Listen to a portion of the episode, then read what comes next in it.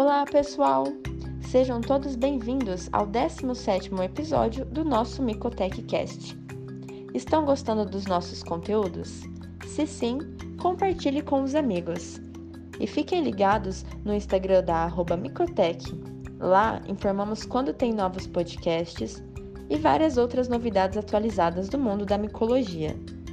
Hoje, iremos abordar o último assunto referente às micoses subcutâneas.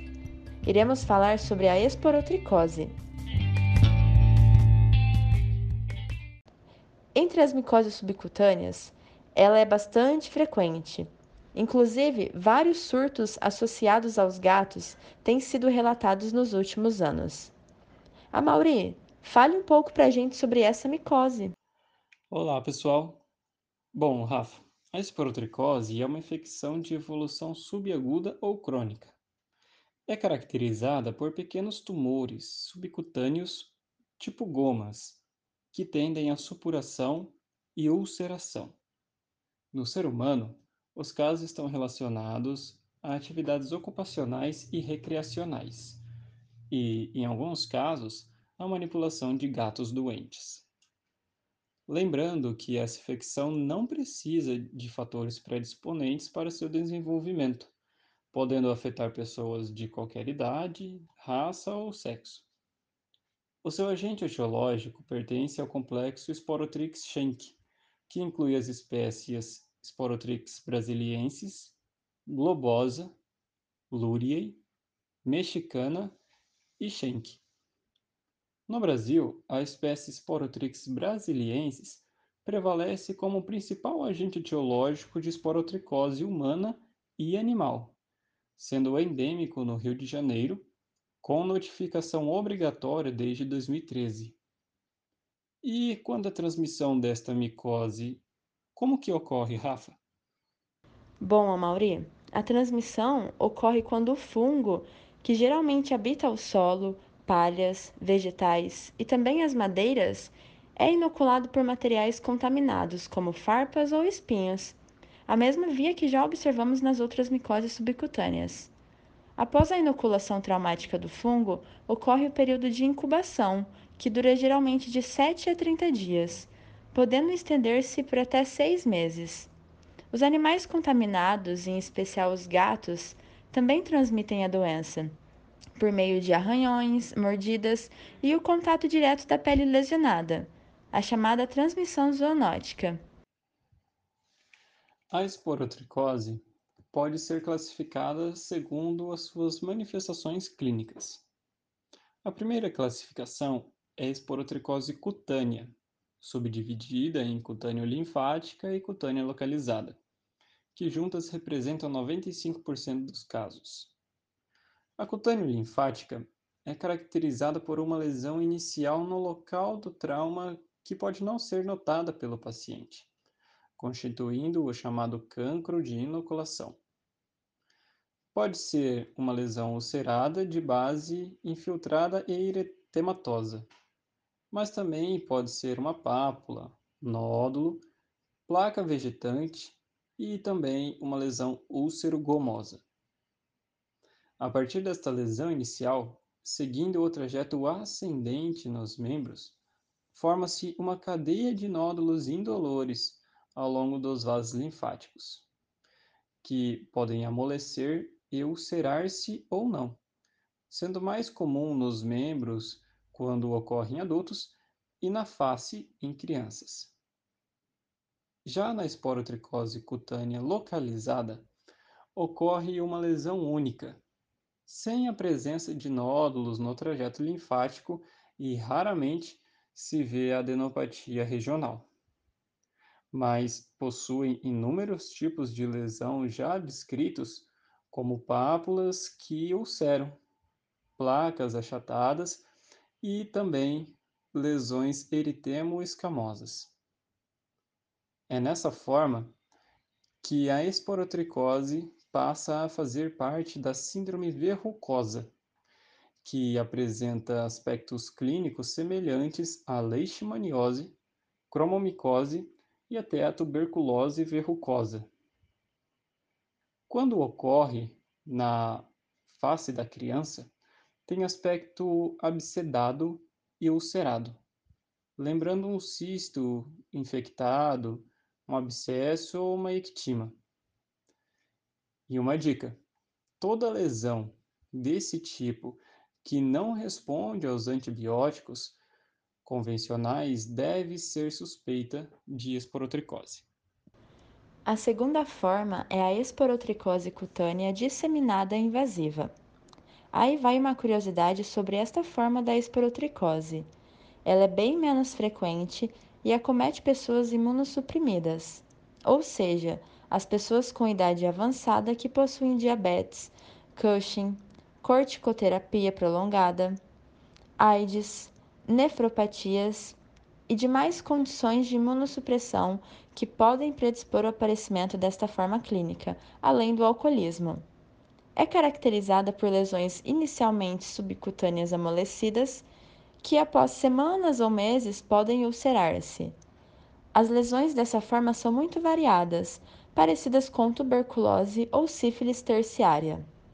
Mas presta atenção aí que o clínico consegue observar diferenças nas lesões. Na esporotricose cutânea disseminada, as lesões são eritemato-papulosas, formando pequenas placas parcialmente atróficas e também podem ocorrer grandes placas vegetantes. Nós temos ainda algumas formas extracutâneas, que podem ocorrer em pacientes imunossuprimidos, mas estas têm uma forma de infecção diferente, que foge do contexto das micoses subcutâneas. Então vamos deixar para depois, porque já tem bastante informação nesse podcast, vocês não acham? Bom, agora falando um pouco do diagnóstico laboratorial, o exame direto a fresco não revela nenhuma forma conclusiva do complexo Sporotrix-Schenck, e é raro encontrar o fungo. Isso ocorre porque o Sporotrix é um fungo dimórfico.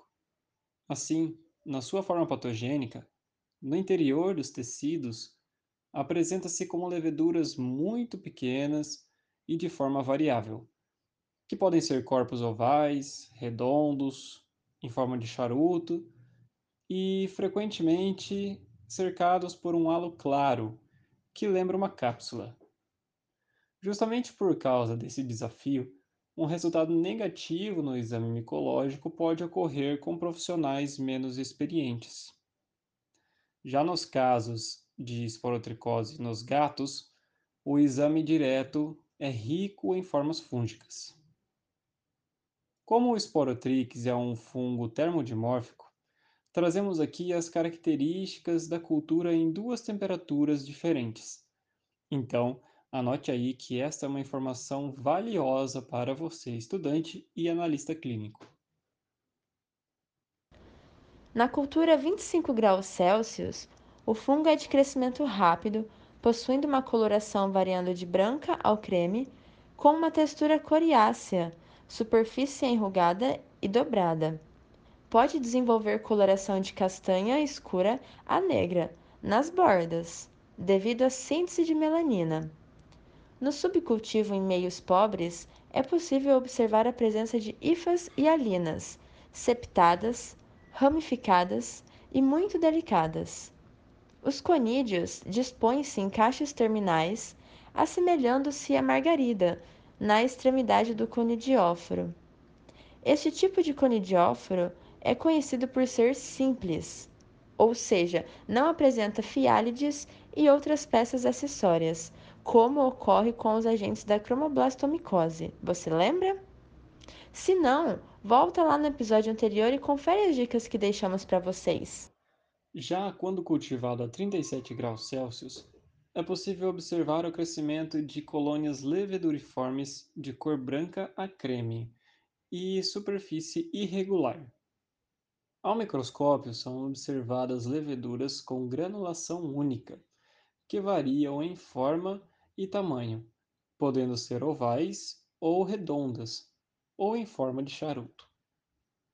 Essas células com granulação simples são idênticas, em aparência, aquelas observadas em exudatos e tecidos infectados.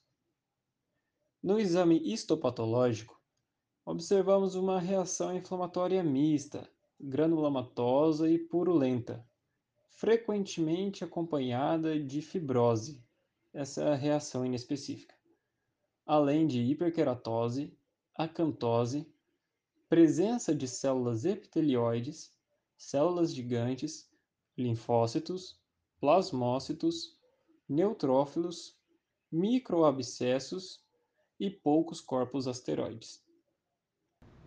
Um auxílio para o diagnóstico é o teste cutâneo com a esporotriquina, um antígeno para injeção intradérmica com filtrados de cultura da fase miceliana ou leve duriforme. Quando negativo, praticamente exclui a esporotricose, principalmente as formas cutâneas mais comuns. Porém, não é utilizado na rotina para o diagnóstico. Também é utilizada a soroaglutinação do látex, fixação do complemento, imunodifusão, ELISA e imunofluorescência indireta. A detecção molecular é interessante por apresentar especificidade, mas no dia a dia do laboratório clínico, ela não é uma técnica que faz parte da rotina. Bom, e para o tratamento? Você acredita que é ainda indicado o iodeto de potássio para as formas cutâneas? Pois é, esse medicamento tem sido utilizado para tratar doenças fúngicas há muito tempo. Na verdade, há mais de um século, desde 1903, e ainda segue como uma opção terapêutica. Depois do iodeto, temos o itraconazol, que é o mais comum, seguido por anfotericina B em alguns casos de esporotricose cutânea disseminada. Podemos dar também terbinafina nas formas cutâneas e linfocutâneas, se o itraconazol não é indicado. Além disso, podemos utilizar a criocirurgia e terapia de calor associados a antifúngicos, também para o tratamento da esporotricose. Como característica dos tratamentos antifúngicos, lembramos que é preciso persistência do paciente. Na esporotricose, o tratamento pode atingir de 2 a 6 meses, ou ainda, em casos mais graves, ultrapassar um ano de tratamento. Os animais infectados devem ser também tratados seguindo a orientação do médico ou veterinário. Além disso, esses animais nunca devem ser abandonados, pois podem continuar espalhando a doença. Além disso, caso ocorra a morte desses animais, eles não devem ser enterrados e sim incinerados para que o fungo não se espalhe pelo solo. Está aí uma informação de ouro. Bom, pessoal, finalizamos por aqui as micoses subcutâneas. Esperamos que tenham aprendido e que todo conhecimento tenha sido muito bem absorvido. Não esqueçam de compartilhar com os amigos. Tchau, pessoal! Tchau, pessoal!